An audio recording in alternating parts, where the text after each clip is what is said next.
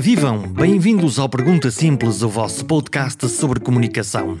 Este é o episódio número 73. O Pergunta Simples está disponível em todas as redes mundiais, como a Apple, a Spotify ou Google ou qualquer outra que prefiram. Pode ouvir e partilhar em qualquer lugar exceto provavelmente na Rússia, onde os canais de distribuição de informação global estão a ser progressiva, mas rapidamente desligados. E sempre que se cortam canais, isso é, em si mesmo, um péssimo sinal para a comunicação.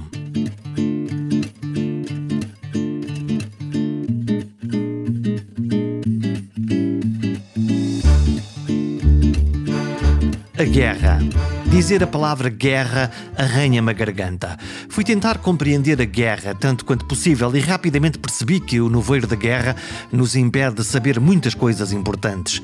Num conflito, a verdade é sempre uma vítima provavelmente a primeira das vítimas. As partes envolvidas têm objetivos, têm narrativas, caras, ações e intenções. A informação, contra-informação e a propaganda são armas usadas deliberadamente na contenda. A conversa de hoje tenta chegar a um modo de visão mais alargado e menos emocional, o que é difícil. A guerra na Ucrânia é uma guerra em casa e isso choca-nos. A destruição, a morte de pessoas, os refugiados mas por que razão a guerra aparece sempre desde tempos imemoriais, quando os homens não se entendem? O convidado desta edição é um militar com sólida formação em assuntos de geoestratégia global, em relações internacionais e ciências sociais. É o Coronel Mendes Dias. Ele esteve na Bósnia, na última guerra na Europa antes desta. A ideia inicial da conversa era falar da maneira como a comunicação é usada num conflito com as vozes de Zelensky e de Putin como símbolos do braço de ferro mas tudo se alargou a uma lição de geografia e sede de poder ao longo da história. A zona da Ucrânia, também a da Polónia, foi sempre palco central da cobiça de vários impérios, dos vikings aos romanos e otomanos, dos nazis aos russos. Aquelas fronteiras foram mil vezes redesenhadas e milhões de pessoas sofreram. Mas agora estamos a ver o conflito ao vivo e em direto, nas redes sociais, na televisão. E por isso a pergunta que mais me inquieta é como explicamos a guerra às nossas crianças, logo agora que lhes tínhamos prometido paz, educação, prosperidade e felicidade. Explica-se ou não se explica como qualquer guerra. A desvantagem aqui, talvez, devido até aos sistemas educativos, é, é, temos sistemas educativos deste ponto de vista menos, menos robustos uh, um pouco de encontro aos nossos valores, evitando violências, e de repente uh, temos um fenómeno violento que nos enche uh, a casa de imagem, de som. e de pequenos colegas russos, ucranianos, mães e pais russos e ucranianos, esta é, dada, digamos assim, este fenómeno de, de interdependência e de migração e de movimento global, e é mais difícil, porque antes estávamos fechados. Como se explica, eu julgo que se deve evitar, até porque, de acordo com alguns, não sabem bem razões, há outros que têm outro tipo de razões, eh, e sempre dizer, no fundo, que estes fenómenos violentos é de evitar, mas nunca comprometer também o lado mais forte do ser humano. Isto é, na minha opinião, e peço desculpa, mas vou ser provocativo, nós pertencemos ao reino animalia, não pertencemos ao reino planté ou ao reino fungi. Nós entramos no gabinete e temos o nosso nome, marca o seu espaço e na internet põe o seu muro, que é a password, e detesta que um ladrão chamado hacker entre no seu mundo. Portanto, somos territoriais. Somos ainda muito territoriais, ainda e seremos sempre, é antropológico. E as hierarquias de poder estão no nosso cérebro desde os tempos das lagostas, desde há 350 milhões de anos. E nós parece que de vez em quando nos, quer dizer, nos vamos aliando disso. Queremos transformar-nos, ou pelo menos não conviver uh, com outros que ainda têm mais isto entrincheirado. Mas nós verdadeiramente pertencemos a esse reino. E o reino é um animal, e com muito gosto, porque eu não quero pertencer ao reino planta, é ao reino fungi. Eu só tenho é que perceber e entender o reino animalia a que pertenço. E os sistemas educativos, do meu ponto de vista, têm estado a fragilizar esta situação. Eh, eu por isso eu digo sempre ao meu filho, etc. Nós, eh, e peço perdão outra vez, nós somos muito mais que uma besta, mas também o somos. E esta aqui é a verdadeira, eh, digamos assim, a verdadeira mensagem para mim. Quer dizer que um, o conflito é inevitável sempre que duas bestas se encontrem no fundo, que somos nós. Sim, o conflito para nós, uh, uh, estou a colocar de fora fenómenos que podem ser entendidos como, conflituantes, mas não entre associado. Estou a colocar de fora fenómenos da predação e etc. Portanto, não estamos a falar disso. Isso quase que diria respeito ao, ao, nível número um da pirâmide de Maslow, não é? E portanto, não é disto que estamos a falar. O conflito convive connosco todos os dias. Repare bem, não há ser mais mau no mundo que uma criança para outra criança. A crueldade? A crueldade. Repare bem que a criança goza com outra criança porque aquela é gorda. Goza com a outra porque tem os dentes um bocadinho sujos da saliva que é ácida. Uh, e os pais até competem, não pelo que a criança sabe, mas pelo valor que a professora lhe dá. Portanto, Pedro, quanto é que tiveste na prova? 15. O quê? A Joana teve 16 e tu tiveste 15 e não tem nada, não há correspondência nenhuma àquilo que o Pedro sabe ou que a Joana sabe. A preocupação é esta. E porquê é que nós nos aliamos disto tudo? Porque pertencemos ao reino animal. Como é que o militar vê esta guerra que estamos uh, todos os dias a ver e a sentir entre a Rússia e a Ucrânia?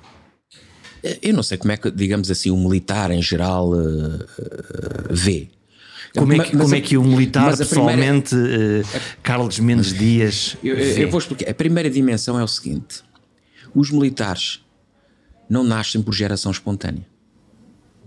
Eles nascem dos povos, pertencem aos povos e no final regressam à terra que acolhe os povos. E o que é que faz com que dentro de um povo emerjam umas pessoas a quem chamamos militares? Exatamente. O que é que isso, uh, uh, em teses, dá preparação diferente?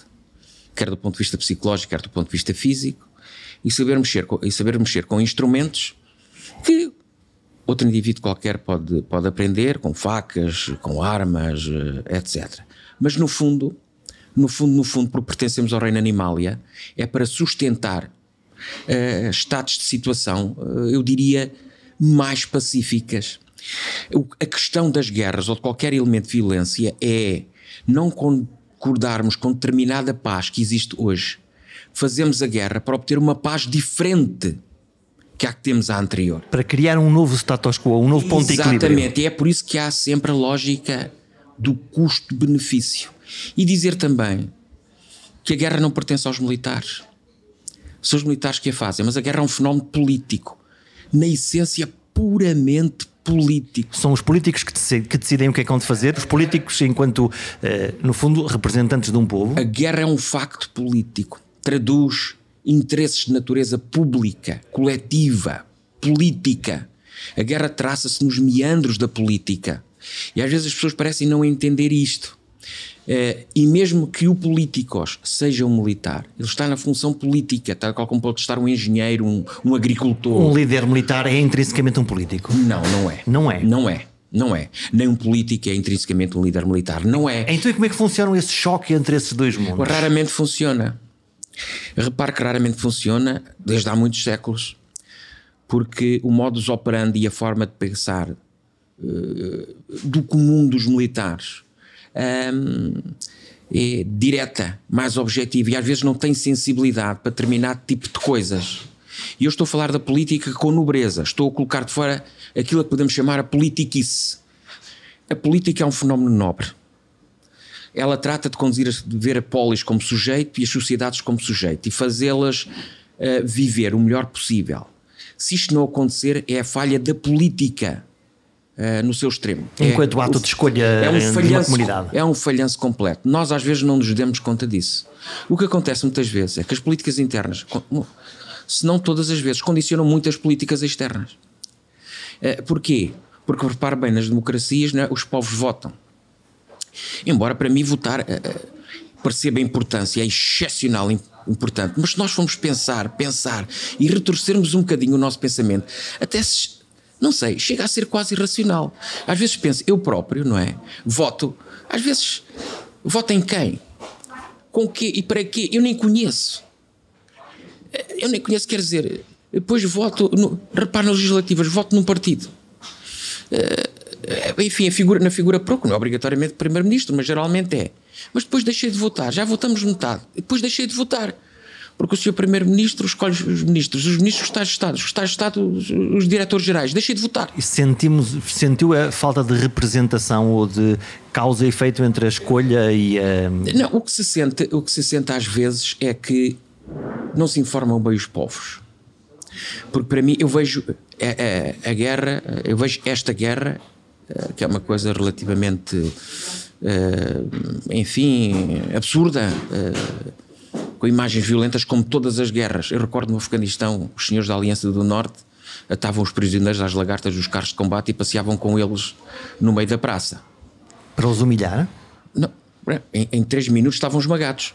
Para os matar? Sim, porque mete basta um carro de combate, uma série de toneladas, estava completamente esmagado. E isto não foi há tantos anos assim. As pessoas é que têm memória. É... Só, que, só que neste caso nós estamos a ver, ou pelo menos julgamos que estamos a ver quase em direto, em tempo real, nas redes sociais, uh, isso que está a acontecer no terreno. Sim, e, e é por isso que é importante a comunicação.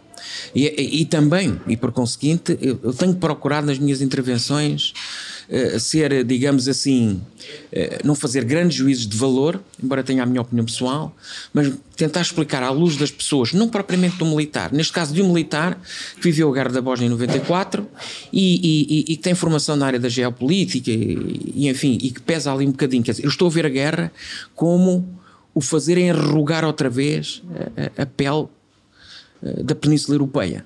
Uhum. Porque se nós repararmos bem, todos estes. Basta ver um, um, filmezinho no YouTube. Às vezes até dizemos Bandung traçou as fronteiras em África.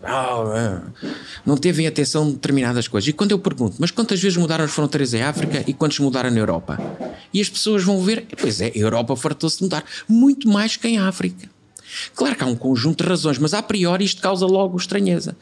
Mas porquê? Se repararmos bem, a grande planície europeia corre desde o norte de França certo? Apanha aqueles países todos, passa na Polónia, Polónia e Ucrânia, e depois estende-se até ao Cazaquistão e vai passar entre os Montes Urais e o Mar Cáspio. Esta, este corredor, porque a sul tem o sistema carpático, uhum. tem os Cárpatos, a norte tem os mares gelados. E, portanto, é, é, é mobilidade. E isto é histórico. Repare que é, é, é Napoleão, para não falarmos de antes, Napoleão passa por ali, Hitler passa por ali, para cá veio Stalin, sempre pelos mesmos Hitler locais. invade a Polónia, depois Stalin eh, Regressa, entra por aí também. Porque são, exatamente, são corredores de mobilidade. E a Polónia tem infelicidade, eu vou chamar assim, posicional, de estar ali. E é por isso que qualquer coisa naquela área, a Polónia pede logo auxílio à aliança à qual pertence. E bem, desse ponto de vista, porque as alianças fazem parte do potencial porque estratégico. Porque está literalmente sempre na zona de fricção entre blocos está numa em cá mobilidade, passa com os carros de combate para um lado, passa para outro, as pessoas passam, não há grandes montanhas. Quando estamos a falar a grande escala, não estou a falar do patamar tático, porque quem anda lá no terreno tem grandes montanhas, mas quer dizer, não é, é, é uma zona de mobilidade. É um contínuo. É um contínuo. Repare bem, eh, por exemplo, vou especular. Repare bem. Uma base norte-americana na Polónia. Não é? É? Uma base norte-americana na Polónia está a 130, 150 km da fronteira com a Ucrânia. Poderá estar. Muito próximo. Pode estar é, muito próximo, sem encostar a fronteira russa, então. Então, e onde, é que, e onde é que entra a Ucrânia? Se nós olhamos para a Ucrânia. É que, que a Ucrânia para nós é muito importante também, tal e qual como é cá a Rússia, porque funciona, iria funcionar sempre como buffer zone. Uhum. É uma zona e de por, segurança, é uma zona por, de amortecimento. Porque no fundo, estendemos verdadeiramente no quadro da Polónia, que ainda tem parte da fronteira com a Bielorrússia, mas estendemos essa pele da Polónia um mil e tal quilómetros para leste e vamos fazê-la coincidir exatamente com o que deveria ser a base da Península Europeia, que corre entre Rostov do Don, a leste do Mar Negro, até ao leste do Mar Báltico. E, portanto, estendemos a pele pelo menos nessa área. E, portanto, funciona como buffer zone. E, portanto, a, a Ucrânia e estamos a falar com frieza, sem fazer qualquer juízo de valor, não é nada disso que se pretende. Do ponto de vista posicional, é, digamos, para nós, eu vou chamar para o Ocidente alargado, como agora se diz, embora eu não goste muito deste, porque isto não é verdadeiramente correto. funcionava com a buffer zone em primeiro lugar. E em segundo lugar, repare bem que acede, acedia e acede ainda formalmente, como é óbvio, aos mares da Azov, Estreito de Kerch e Mar Negro. A parte de baixo. A parte sul. E, por conseguinte, o acesso aos mares quentes. Porque depois aí, claro que tem os estreitos turcos, do Bósforo e do Dardanelos, mas depois segue verdadeiramente para o Mediterrâneo. E o que é que acontece? É, portanto, uma posição estratégica muito relevante. Do ponto de vista posicional, é para além de outros valores. Repare bem que a Ucrânia é um portento nos recursos alimentares, nos cereais.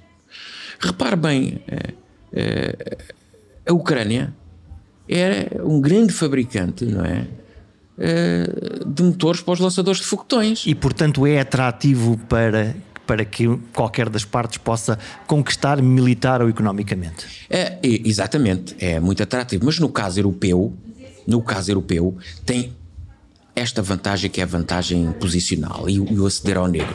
E por se é o caso europeu, também tem muito interesse para os Estados Unidos, porque os Estados Unidos está na Europa, formalmente, do ponto de vista da dimensão militar, através da NATO.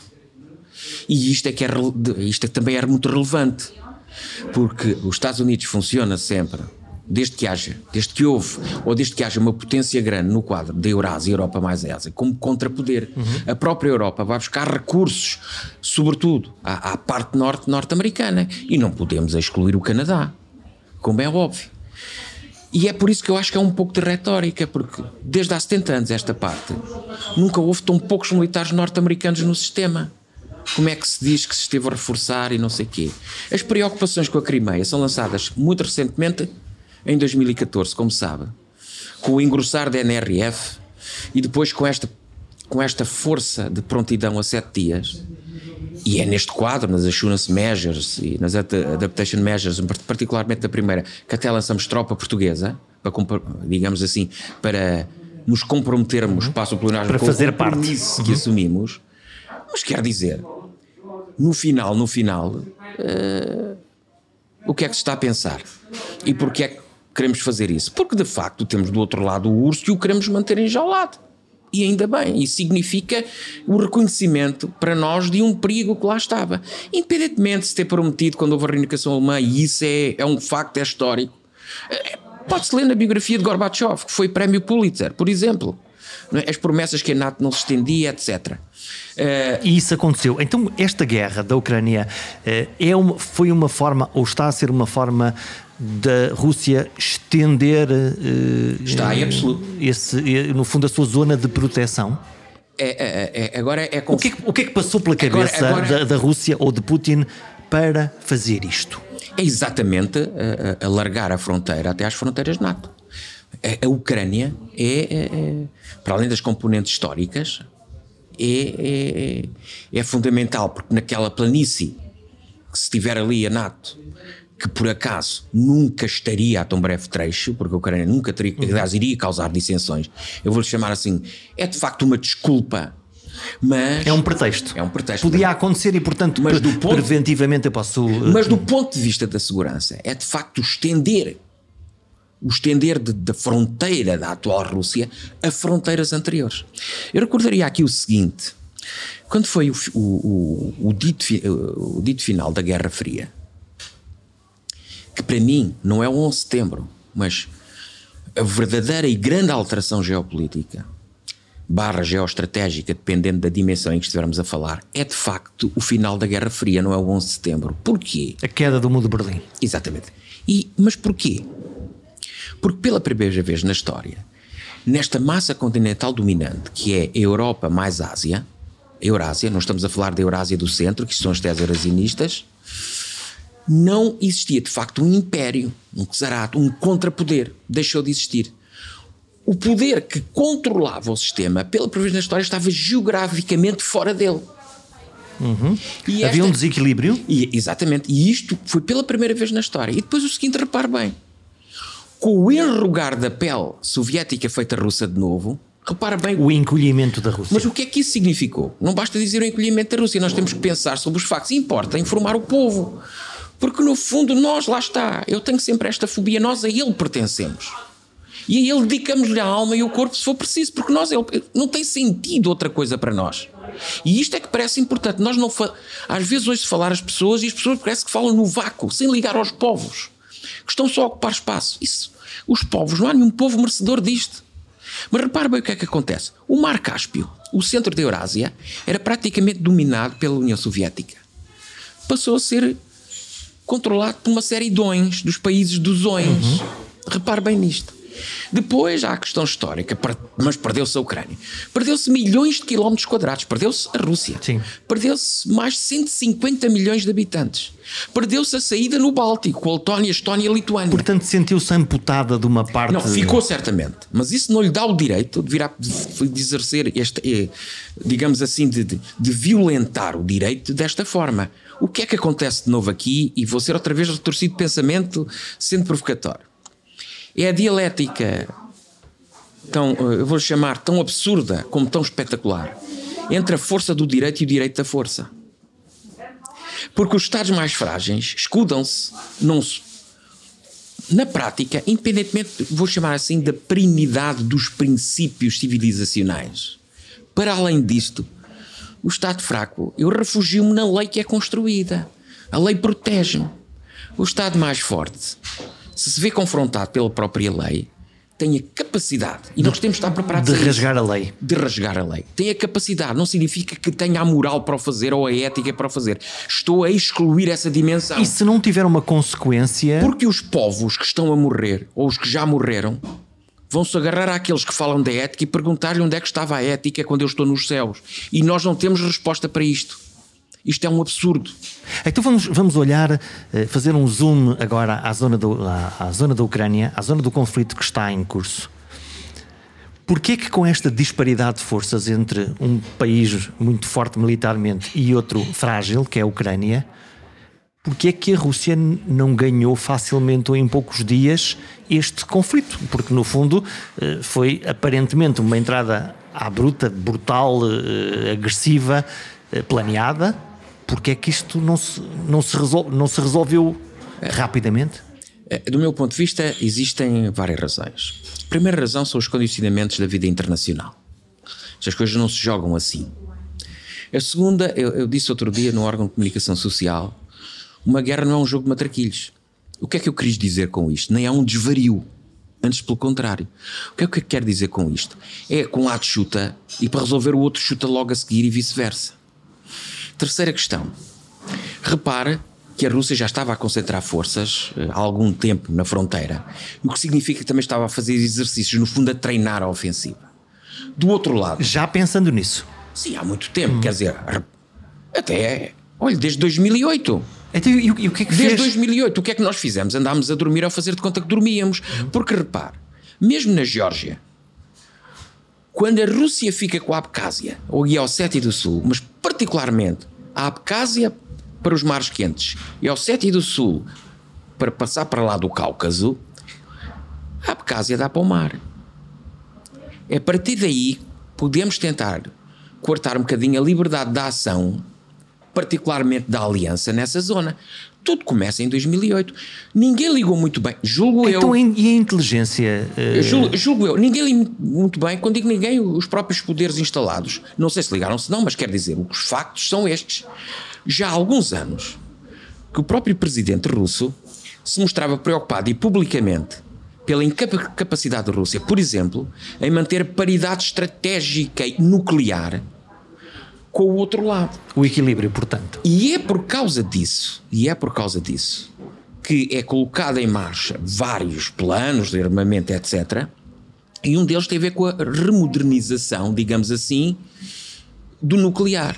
E no final de 2021, se tivéssemos estado atentos, o próprio Ministro da Defesa russo disse que o arsenal nuclear, a tríade nuclear, terra, mar e ar, os vetores de lançamento, digamos assim, estava modernizada em 89%. E Vladimir Putin continuava com essas preocupações. Independentemente depois de alguma irracionalidade, racionalidade se querer injetar. Quer dizer, o discurso estava lá. Uhum. O discurso estava lá. Mas voltando, eh, digamos assim, voltando ao início.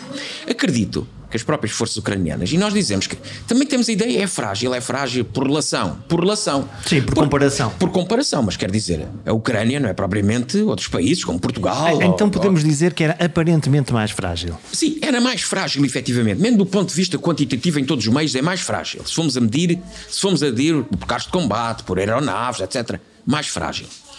Mas porquê? Primeiro, eu vou, sim, para quem nos está a ouvir perceber, imagine que, olha, vai uma coluna de 60 km na estrada e vai a babar na estrada. A babar significa que vai a progredir porque não está desenvolvida para o combate ainda. Uhum. Porque só desenvolve para o combate, só se separa em subcolunas a determinada distância do seu posicionamento, que antes disso precisa ser reconhecido para tomar posições, aquelas viaturas todas dispersar, etc. Portanto, Pronto. vai andando, mas vai andando, não está. de repente, vai passar uma ponte e não está lá a ponte. Para tudo. Para tudo, obviamente, porque quer dizer, não vão não, mergulhar Não, não há maneira de passar, não é? Não há maneira de passar. O que é que isto significa? Que significa vem a engenharia à frente. E a engenharia vai tentar lá colocar uma passagem. Ficámos parados seguramente 5, 6, 7 horas. Essa é a razão pela qual os ucranianos estão a destruir, por exemplo, as pontes na zona de, de Kiev. Não, é óbvio. Para impedir. Claro, se estamos a entrar com mecanizados, é mais que óbvio. E colocar, sei lá, estruturas de betão, abatizes, etc. E isto, ouça, é como na guerra medieval o cortar o acesso é importante. Uhum. Nós, quando tentamos uh, controlar nós de comunicações, por alguma razão é para transferir forças, porque é fácil ir, mas quer dizer, isso significa. Nós temos aquela ideia, um é frágil e outro é forte, o forte atua e o frágil baixa-se. Não, o frágil está a defender-se, mantém-se a dialética do eu e do outro. Eu não posso fazer a guerra sozinho contra mim. Quem está a defender tem vantagem? Tem, do ponto de vista do conhecimento de terreno, tem muita vantagem. E prepara o terreno.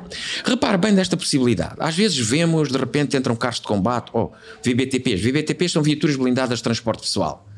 E entra uma, entra outra sozinha, e de repente vemos chover uns coquetéis, etc. Muitas vezes, na defesa, o que é que se faz? Eu vou chamar um nome técnico, depois explico. Chama-se canalizar. E canalizar, imagino, coloca-se minas, 3 a 4 sítios, de modo a canalizar o blindado para aqueles sítios, porque o primeiro blindado fica na mina, os outros desviam-se. Para criar até chegarem um a uma zona de morte. Um funil. Até chegarem a uma zona uma de morte. Até chegarem a uma zona de morte. E aí sim, quer dizer, há uma série de situações destas. Nós, lá está, tentemos sempre a esquecer a dialética quer dizer, do e do outro. Na comunicação dizemos assim: espírito, lutar até à morte e não sei o quê. E depois, quando analisamos o conflito um bocadinho a escala maior, dizemos que aquele tinha muita superioridade e, portanto, devia ter esmagado o outro. Quer dizer, o próprio discurso é incongruente. Incongruente no sentido que fazemos logo nele um juízo de valor. Quem está a resistir, está a resistir. Nós não podemos esquecer isso, para além de aspectos de natureza tática. Porquê é que se está? Porquê é que não avançou? Não avançou? Olha, está aqui uma situação. Segundo, tem que ser reconhecido. Mesmo lá dentro, imagine de Kiev, Uh, entraram já uma série de dias, forças especiais, sabotadores, etc. Que estão dentro da, da há, cidade? Há muito tempo. Então, para reconhecerem os checkpoints. E esses não são vistos? Dimensão... Como, é que isso, como, é que isso, como é que isso se faz na prática? Pois, enquanto há uns bombardeamentos à noite e tal, as forças, as forças infiltram-se. É assim que se faz na prática. Infiltram-se, escondem-se, vão observar. Exato. Porquê é que montam um checkpoint ou um posto de controle no meio da cidade? Porque é para identificar as pessoas, não aquelas que conhece, porque essas coisas uhum. as identificar. Porque são as outras que se parecem suspeitas. É à procura deles. E essas pessoas. E aqui. E são, essas pessoas são... vão memorizando, fogem ó, e vão memorizando onde eles estão. E passam essa informação, obviamente. Estas coisas não é assim. Não é. E depois, repare bem, na zona de Kiev. Não está o cerco, ainda há algum tempo, completamente. É preciso manter as linhas de comunicações. Ainda falta a ligação ao Nordeste. O que é que são as linhas de comunicação? As linhas de comunicações, por exemplo, é, é, é, é que permite o abastecimento logístico de, frasco, de trás para a frente. Que deve ser uma dor de cabeça gigantesca, gigantesca numa operação destas, não é? Porque numa operação destas. É estamos tudo... a falar de combustível, comida, de que é que estamos a falar? Estamos Armas? a falar de combustível, água, comida, arame farpado, munições, taxas autorizadas por dia e até do, isto na logística, apoio a, a, a saúde, os hospitais de campanha ou só morrem de um lado? Isso não. tem que estar tudo garantido. Tem, obviamente. Claro que vai falhar, muita coisa falha nestes fenómenos que é o caos. Aliás, eu costumo dizer, uh, brincando a sério, ou seriamente brincando, que não há ordem sem caos. nem caos sem ordem. É que se não houver uma coisa, não há outra, fragiliza-se a dicotomia, é como a guerra e paz. É um, é um processo dinâmico. É, exatamente. E portanto isto acontece, até acontece, a estratégia psicológica no meio das suas forças, que faz com que eh, no seu próprio carro sabote os pneus e tal, para não ir. Hã? Há muitos casos destes. Até porque ali estamos, estamos a falar de uma guerra entre primos, verdadeiramente. Tem pessoas que conhecem a cultura e a língua ou não. Sim, sim, sim, sim. Sempre, sempre. E, e isso sempre. torna mais complicado se, se, se alguém que, que é militar e, e não percebe bem a razão pela qual está a fazer aquilo. É, embora os militares, como todos nós, devemos ter esta certeza, a guerra não é um fenómeno individual. Não é eu contra a sua pessoa. É a bandeira que eu represento contra a bandeira que o meu amigo representa. É um fenómeno de grupo. É um fenómeno de grupo. Eu não sou seu inimigo individualmente. O grupo a que eu pertenço é que é inimigo do seu grupo. E às vezes isto também é difícil. Por exemplo, eu na Bósnia confrontei-me com situações destas. Uma vez, como sabe, a lógica da observação militar, a qual eu estive, é uma lógica isolada. Para, para quem não se lembra, Portugal fez parte das forças de paz no pós no pós-conflito. E- exatamente, portanto, estamos, estamos na Bósnia em 1994 e já estava com a Força de Proteção das Nações Unidas no terreno. Era uma missão de manutenção de paz. As pessoas certamente lembram-se, os observadores militares presos a uns postes e coisa assim. E portanto eu estive nessa missão. E na altura conheci eh, uma mãe eh, e, e pai, não é? O casal, e tinha quatro filhos. A mãe estava a maior parte do tempo por casa, nas suas atividades domésticas. O pai era médico cirurgião com um filho, combatia por uma facção. E os outros filhos combatiam ambos por fações diferentes. Raramente estavam em casa e reuniam-se. Por acaso a pessoa os apanha uma vez todos a comer em casa. E depois, quando se, quando se iam embora, cada um ia combater na sua facção. Isso é quase esquizofrénico. Isto é uma situação muito difícil do ponto de vista particular, não é? E houve um dia, eu brincar porque eu estava, estava a morar no sótão, portanto eh, já banalizava tanto, eu já nem me protegia, não é? Já não ia para as caves com os tiros de artilharia, já estava prática, foi uma missão de um ano. E, e- e perguntei à, à, àquela mãe: epá, só se vier a fação alfa, Como é que é? o que é que faz? Ah, eu fui com as outras fações. Protejo-me, no fundo. e a resposta foi esta. E portanto, estes fenómenos. Então, repa- Ucrânia quer dizer fronteira, é Ucraína. É o que quer dizer. E de facto, a- a- aquela zona é uma zona comum e cujo passado histórico é reclamado pela Rússia, pela Ucrânia e pela Bielorrússia. Curiosamente, se reparar bem, há uma série espetacular que todos nós desconhecemos, ou eu, que são os Vikings, e que traduz, porque aqui o primeiro homem a tentar unir aquelas tribos eslavas é Oleg o Viking. E que falhou redondamente, como E- se vê, não é? E falha redondamente, no primeiro lugar, mas é o primeiro a tentar, corrompendo os próprios vikings. E é curioso que um dos conselheiros, com motivos particulares, de Oleg, é um dos filhos de Ragnar Lothbrok, um herói viking.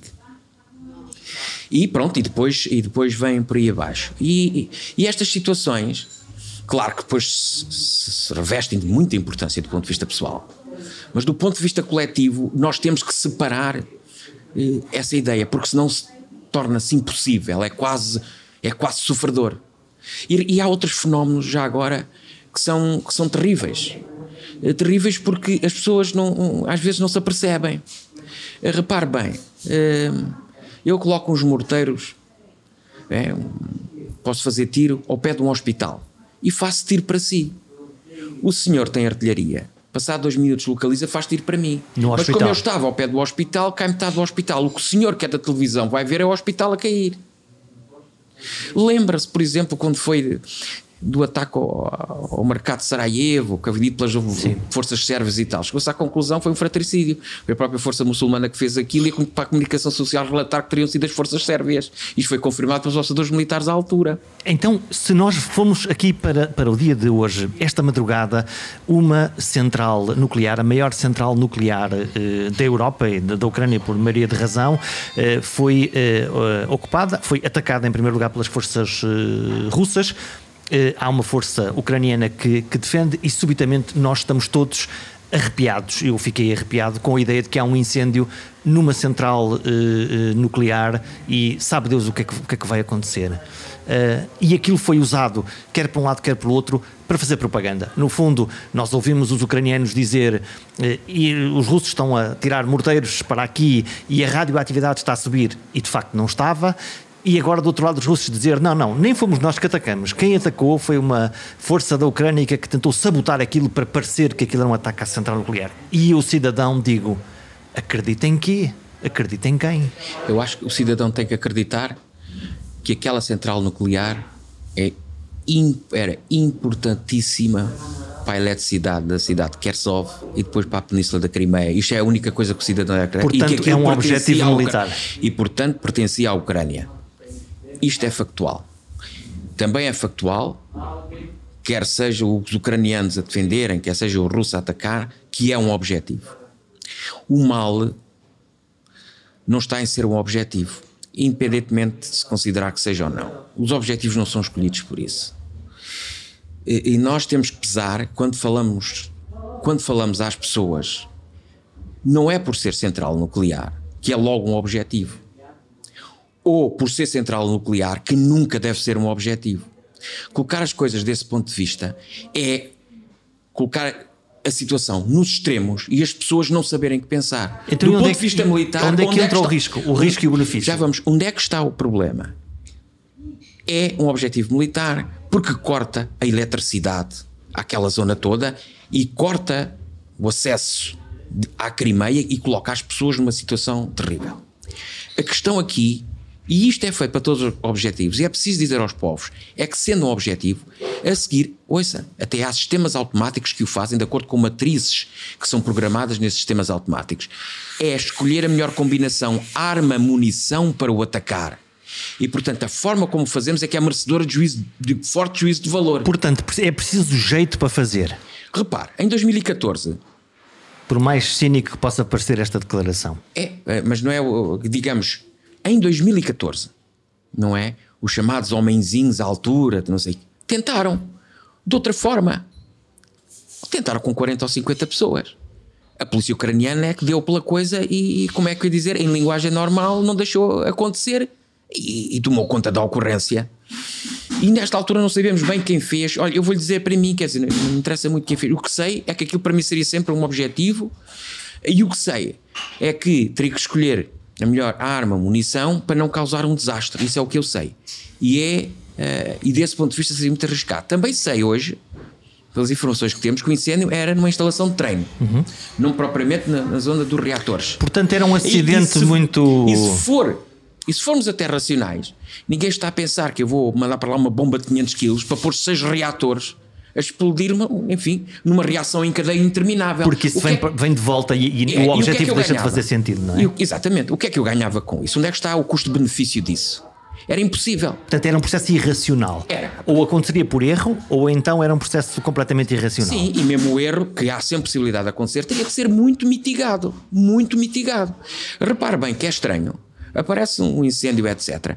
E depois, quer dizer, não há aumentos de níveis de radiação, pelo menos é o que diz a agência inter, uh, internacional. E que, é? e que, as pessoas que estão na, na, na, na, central nuclear comunicam oficialmente à agência internacional. É, aliás, é que são monitorizados diariamente, Sim. mais que uma vez. Podemos ver na net Ex eh, exatamente, essa, essa comunicação. E, portanto, nós temos que ter cuidado. Eu, há outra imagem, por exemplo, as pessoas focam só na central nuclear, mas há outra imagem que importa a nós. Muitas vezes, o que é que aparece? Uma série de flares ou very lights. Uhum.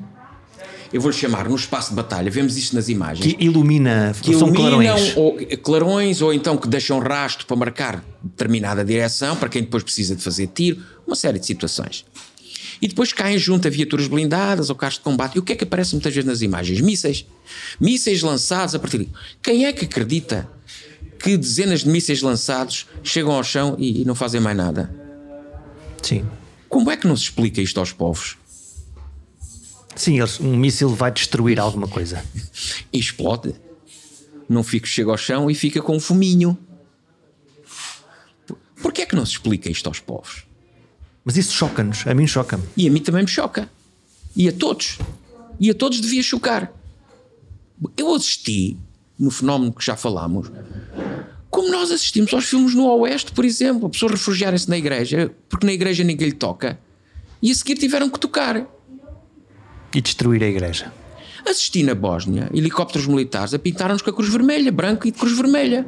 Para, para fingir que. Para fingir que eram da Cruz Vermelha Internacional e, portanto, há um caveado que não, não se atacam a esses meios.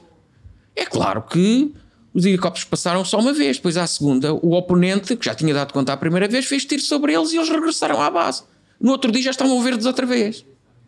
Mas isso cria um problema de de confiança, no fundo, de, é. é de ilusão, por um lado, e por outro lado, de, de, confiança, de quebra da regra mínima? É de ilusão, porque a seguir eh, nós passamos na comunicação social que andávamos a fazer tiro sobre um helicóptero da Cruz Vermelha Internacional e, portanto, somos uns criminosos, uns bandidos. Vamos falar disso, vamos falar da comunicação. A, a retórica eh, muito desenvolvida e cada vez mais, e, e, e, sempre ouvir de um lado e do outro, por, por um lado, a Rússia dizer eh, nós vamos fazer isto até ao fim fim e cuidado que nós temos armas nucleares. E eu, quando ouço o ministro Lavrov, ministro dos Negócios Estrangeiros da Rússia, dizer isto, eu pensei: uou, o que é que ele nos quer dizer? Quer nos intimidar? Está a falar a sério? Não, eu acredito que, eh, claro que tem armas nucleares. Sim. Nós, o que induzimos daí é a força da expressão. Aquela mensagem é para nós, para a sociedade civil? Não, não. Não é para a sociedade civil nem para a sociedade militar é para a sociedade internacional que está a injetar armamento e a pronunciar-se contra e a tentar esgotar o urso.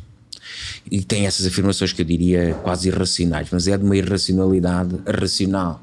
Isto é, eu expliquei já outra vez que isso corresponde, corresponde à primeira desmaterialização da estratégia. Isto é, abanar com meios que não são para ser usados. E estou a falar de meios táticos, não estou a pensar de meios estratégicos, porque se for meio estratégico, não é? Lança-se um míssil intercontinental da Rússia e em 20 minutos está na Grã-Bretanha. O, o, que é estúpido. E está a ver, essa é a palavra que eu não queria utilizar. Eu, eu, quer dizer, é, é, é estúpido e não, não, me parece ter nenhum ganho de causa, não é? Não, não, portanto, isso é racional. O que se estará a pensar na arma nuclear tática também não vai ter ganho de causa. A arma nuclear tática é. É, é, é que tem menor alcance e, e só para ser utilizado no espaço de batalha da Ucrânia mas também não tem ganho de causa, porque ou o senhor mata toda a gente para conviver naquele espaço, ou então passam os próximos 200 anos à guerra. Porque Sim. aquelas pessoas ficam com tanto asco assim, tanto ódio, morre tanta gente, eh, que isso é impossível. Repare bem, uma ogiva nuclear. Vamos passar para o caso russo. Em condições normais tem 300 a 500 quilotoneladas. Mesmo uma ogiva de 300 quilotoneladas, o equivalente TNT, é capaz de fazer o quê? Arrasa Londres. Portanto, é, por... é, portanto, eu julgo que está tudo dito. É um absurdo é, de força. É, é. é um... Aliás, repare bem. Se viermos a Hiroshima e o lançamento de 44, que é uma arma de fissão, portanto. Nós, nós, aquilo é, para, para termos uma comparação, aquilo tem não, quantas quilotoneladas ou não, não, ou não se consegue fazer assim? Consegue-se, eu é que não tenho presente quantas hum, quilotoneladas, mas, mas aquilo é uma arma nuclear, uma arma de fissão. Isto é, nós cindimos o núcleo, o núcleo liberta energia. Quer dizer, com uma pequena porção de matéria, como urânio enriquecido, com uma pequena porção, libertamos um enorme volume de energia. Sim, Bom, há uma reação em cadeia exatamente. e vemos aquele cogumelo que exatamente. vemos na, na, E portanto, nós com pouco, pouca matéria, muita destruição.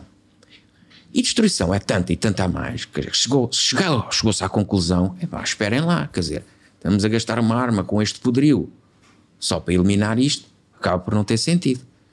Iniciou-se não só a fusão, começa pela cisão e depois a fusão do núcleo. Primeiro é uma reação que tem que ter a cisão, que é para atingirmos a temperatura, para depois se fazer a fusão do núcleo, e depois, depois não, temos que tornar isto mais pequeno, mais leve, porque as outras eram pesadas, mais tinham que ser transportadas, mais portáteis, se quiser dizer assim. Mas nós fizemos, nós fizemos tal, tal como outras coisas. E portanto, Uh, e há de um lado e do outro. E há de um lado e do outro. Obviamente é que, as duas grandes potências são a Rússia e, e, os, Estados, e os Estados Unidos. O resto for assim, nem há expressão, por, comparação. Aos franceses, aos ingleses também, mas Sim, coisas muito, coisas muito, muito limitadas. E repara, é o poder nuclear, uh, o poder nuclear. Mas quer dizer, ele existe em tese para não ser, para, para não ser utilizado.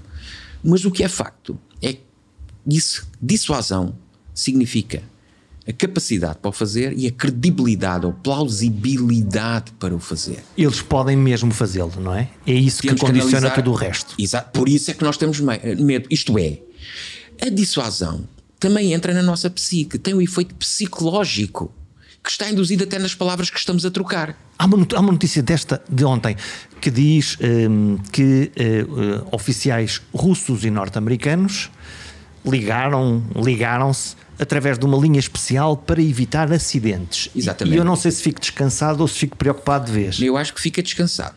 É, isto é, lembra-se, noutros tempos do telefone, o telefone vermelho. vermelho. isto é, eu mando uma embaixada assim, ao centro, para falarmos. E o senhor manda uma embaixada a mim com os seus correligionários. Nós transmitimos uma mensagem, olha que diz aquilo, diz aquilo, diz aquilo. E o senhor faz o mesmo. Como é que temos a certeza que essa mensagem passa mesmo corretamente para o adversário? Não temos muita certeza, porque vemos o adversário reagir, depois o outro agir. Epá, eu não quero chegar a isso. E interpretamos a comunicação do outro. Exatamente. Em última ratio regis, o que resta? O telefone vermelho. É por isso que Zelensky quer falar diretamente com Putin. Claro, quer também uma linha quer também uma linha. Vamos ver se nos entendemos, se é de facto a mensagem correta. Porque também ele faz o mesmo. Porque também ele faz o mesmo. E isso é isso que quer dizer. É isto mesmo que quer dizer, é isto mesmo que vão fazer. Porque, por exemplo, no quadro militar, até a linguagem as pessoas entendem-se de forma diferente. Há uma linguagem específica, digamos assim, nem melhor nem pior. E, portanto, se é como forma de entendimento, eu julgo que até devemos ficar descansados, porque as coisas e os teus sinais podem ser mal interpretados. E há menos retórica, certo? Nesse muito tipo de comunicação. Muito menos retórica, por isso é que ela não sai cá para fora. Ninguém está a ouvir, ninguém sabe de que é que esta gente fala. Cá, às vezes até pode sair cá para fora ao contrário. Porque interessa é que a milícia armada continue a ter vontade de se agarrar ao terreno. E o outro lado também que seja considerado um herói e se morrer a família vai ter um monte de rublos. É uma, é uma manipulação, no fundo, eh, garantindo um mínimo de base. Exatamente, também há manipulação. Eu gostaria apenas aqui de dizer, também disse hoje na hora de comunicação social, força nuclear não é força de dissuasão. Uma coisa não equivale à outra. E isto também. Então, tem como, é, como é que a gente tem, pode dividir tem passado mal para os povos. Pelo facto de eu ter força nuclear, não significa que eu tenha força de dissuasão. A dissuasão está na capacidade do exercício da represália. Isto é, eu lanço uma ogiva para si, o meu amigo recebe a ogiva dá com o peito e remata com o pé outra vez para mim. Isto é, o meu amigo é destruído, mas enfim, ainda fica com capacidade para reagir. É este efeito de represália que é a verdadeira dissuasão. Ok? Eu ataco com uma faca, mas o meu amigo ainda ferido consegue ainda, ainda reagir. tem um mosquete e dá-me um tiro. Isto é que é a verdadeira dissuasão. E portanto, e é por isso é que deste ponto de vista, não é? Não vejo nenhuma racionalidade nessa utilização. Vejo com o abanar. Agora podemos olhar para Putin, Uh, visto do lado de cá uh, como uh, fechado, ameaçador, obscuro, sinistro, digo eu quase, como o mastermind que sabe tudo, o ex-oficial KGB, uhum. e do outro lado, Zelensky. O palhaço aberto, sentado junto às tropas, profundamente comunicador, empático, vítima. Como é que vê este. É exatamente nesse plano de, comunica... de comunicação que eu vejo isso. Eu julgo que o primeiro sinal. O palhaço ou humorista neste sim, caso? Sim, sim, é um comediante. comediante. O que os órgãos de comunicação social devem fazer é comparar antes, antes da guerra Zelensky e Putin, a ver se eles eram assim diferentes. Se calhar não. Pois não sei. E, e eu desafio-os a, a fazer isso. Zelensky tem necessidade de estar no terreno não é? Porque dos fracos não reza a história, diziam os heróis do mar. E muito bem. Ficou surpreendido com a maneira deste, deste homem comunicar? Não? não, só fez o que era obrigação dele. O que fez, outra coisa era, era rasgar um voto. Mas para alguém que é, lá está, um comediante, depois um político, apresenta-se com um nível de coragem física. Sim, física e moral. Isso é inquestionável. Isso é inquestionável. O, eventualmente os povos não esperavam outra coisa dele. E depois, repare bem, ele necessita de recorrer ao exemplo no terreno para manter o, o, os seus militares, não é? Deve, porque é um líder por inspiração? Exatamente. Eu acredito que Zelensky deve estar em pânico. Eu acredito piamente nisto. Zelensky deve estar, não por ele, mas pela Ucrânia. Zelensky deve estar em pânico. Também por ele, certamente, mas deve estar em pânico. Só que veja, à luz da sociedade internacional, nas condições em que está, Zelensky ser retirado. O que é que a sociedade ocidental pensava já? Era uma derrota, não é? Um fim. E continuávamos a mandar para lá armamento? Parava isto. Isto é isto a resposta. E portanto ele está enquanto representante, enquanto alguém que tem uma bandeira... E altamente motivador. E, mas isso não lhe retira valor. Antes pelo contrário. Percebeu-se bem da situação, teve a coragem necessária para ser o farol da situação e não ir, e não ir por outros. Recordando sempre, voltando à lógica mais racional, que nesta altura já estávamos a chorar, Mas voltando à lógica mais racional, que ele tem que manter a capacidade de dirigir. E nós não queremos que quem nos dirija morto. E portanto ele precisa de sobreviver. Se o decapitam, como é? O que é que fazem aquelas tropas? E os seus comandantes? E isto certamente já está previsto. Mas eu pergunto o que é que se faz? E como é que se protege? O que é que se faz? Tem uma entourage muito própria, leal, relações de lealdade, franca honestidade e de coragem. E a determinada altura. Vão retirá-lo de lá. Retirar-se houver uma solução que se está, porque eu não acredito. Tudo mudava. Se tivéssemos mesmo aflitos e nesta altura Zelensky retirar, ele não, já não tinha ninguém. Retirado de Kiev, eu imagino que ele esteja em Kiev, sim, imaginamos sim. todos Quer que, dizer, que esteja e, em Kiev. E depois não ter ninguém para quem dirigir. Dirigir no vácuo era uma vergonha incomensurável. Olha, se fosse eu fazia Araquiri. Depois destas circunstâncias todas, de ser uma a inspiração veio de onde menos se espera, é das frases que mais se ouve, etc.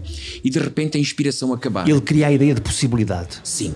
E o povo e aquela tropa precisa dessa possibilidade porque senão então é entregar o milho aos pardais, não pode ser. E quer dizer que, independentemente da Rússia poder ganhar militarmente esta campanha e de uh, ocupar o poder, uh, enfim, militar ou político ou que tentar fazer a seguir, e isto é a fundação de uma resistência permanente e sólida de, de, que, que se manterá no país?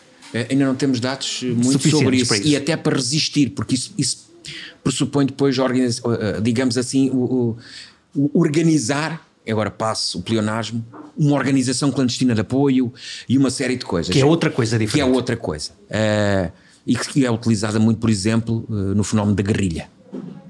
Não sei se há condições, se há organização para isso. Eu acredito nos primeiros tempos, e se houver esses ganhos do lado russo, é muito difícil isso acontecer. Uh, mas vamos ver. Mas não, eu, com a certeza, não há condições. E depois é preciso recordar o seguinte: aqueles povos, sejam eles ucranianos, russos, bielorrussos, o, o que quiserem, pensam de forma muito diferente de nós. Quer dizer que nós não, não os entendemos? Choram, não choram facilmente. A nós fazem-nos chorar, mas eles não choram facilmente. São grandes batalhadores. A história ensina-nos isto. Desde a criança ao homem mais velho, ao homem de 70 anos. Cerram os dentes e. E quando, e quando o meu amigo vê um homem já com 75 anos, fardado, a limpar a cidade e não ver nenhum jovem, é porque os jovens ou morreram ou estão todos na frente de batalha. Para nós, isto, salvo raros casos, isto é impensável. Para nós, tirando a Grã-Bretanha, que pensa também de forma diferente. E nós temos que perceber que esta forma de pensar, que é uma forma resiliente, não é nossa. E reparem, às vezes, é, a banalização com que aquelas pessoas estão a retirar, não é?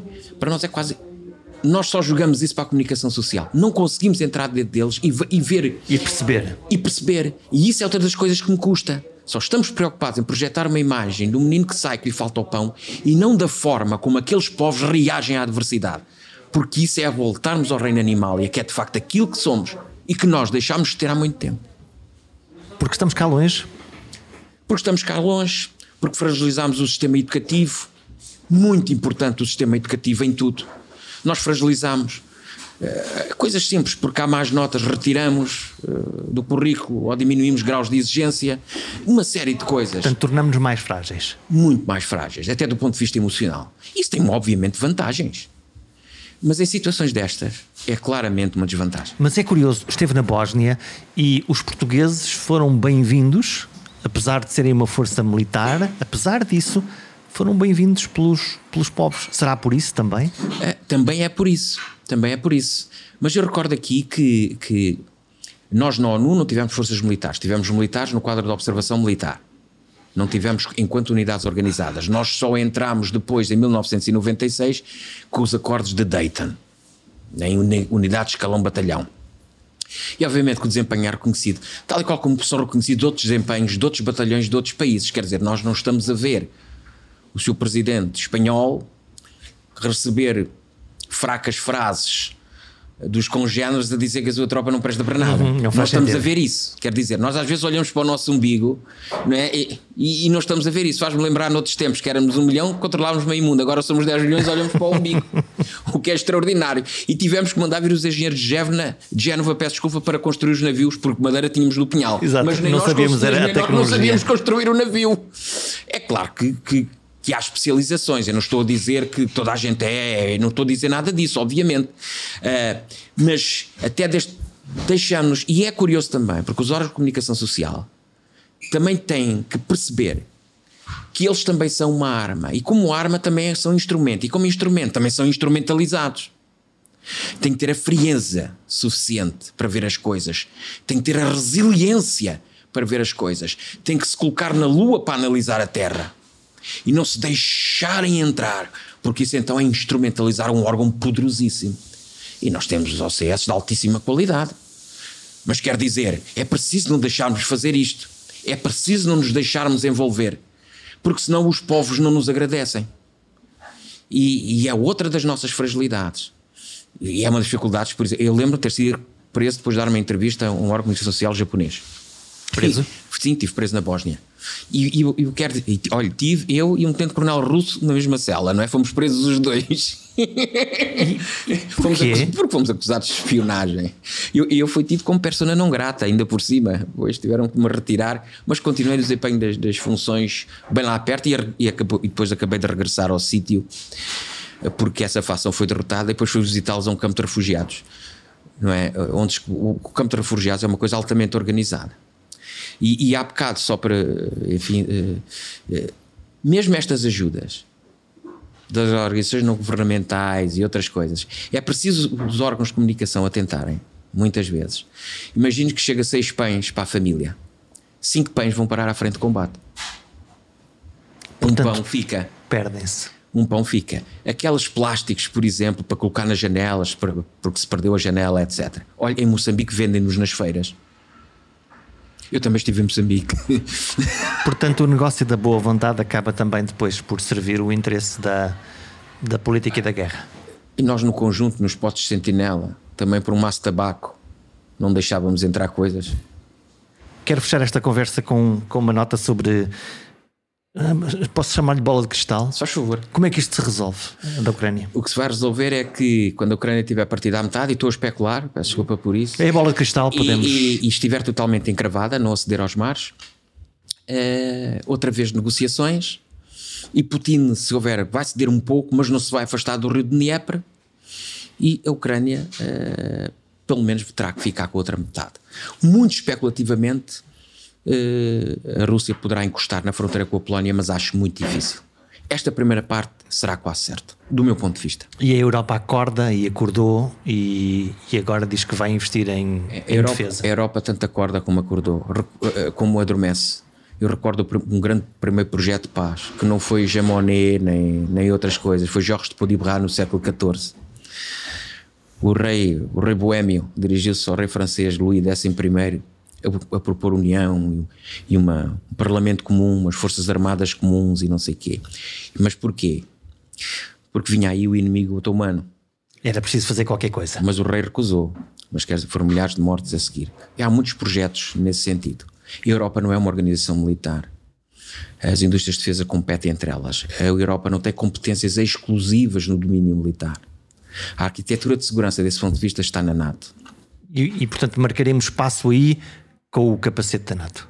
Marcaremos espaço com o capacete da NATO, eu não tenho dúvidas sobre isso. E para nós, se não for o capacete da NATO, olhe, nós portugueses, e por isso é que a NATO faz parte do nosso potencial estratégico, só com um vizinho, vimos aflitos. A pergunta que me sobra não tem uma resposta fácil. Como se resolve este problema? Como se calam as armas? Como se protegem os indefesos? Como voltamos a algo parecido com a normalidade? Quatro perguntas ao invés de uma. A diplomacia e a comunicação têm agora um papel-chave. Sentamos-nos a falar. Até para a semana.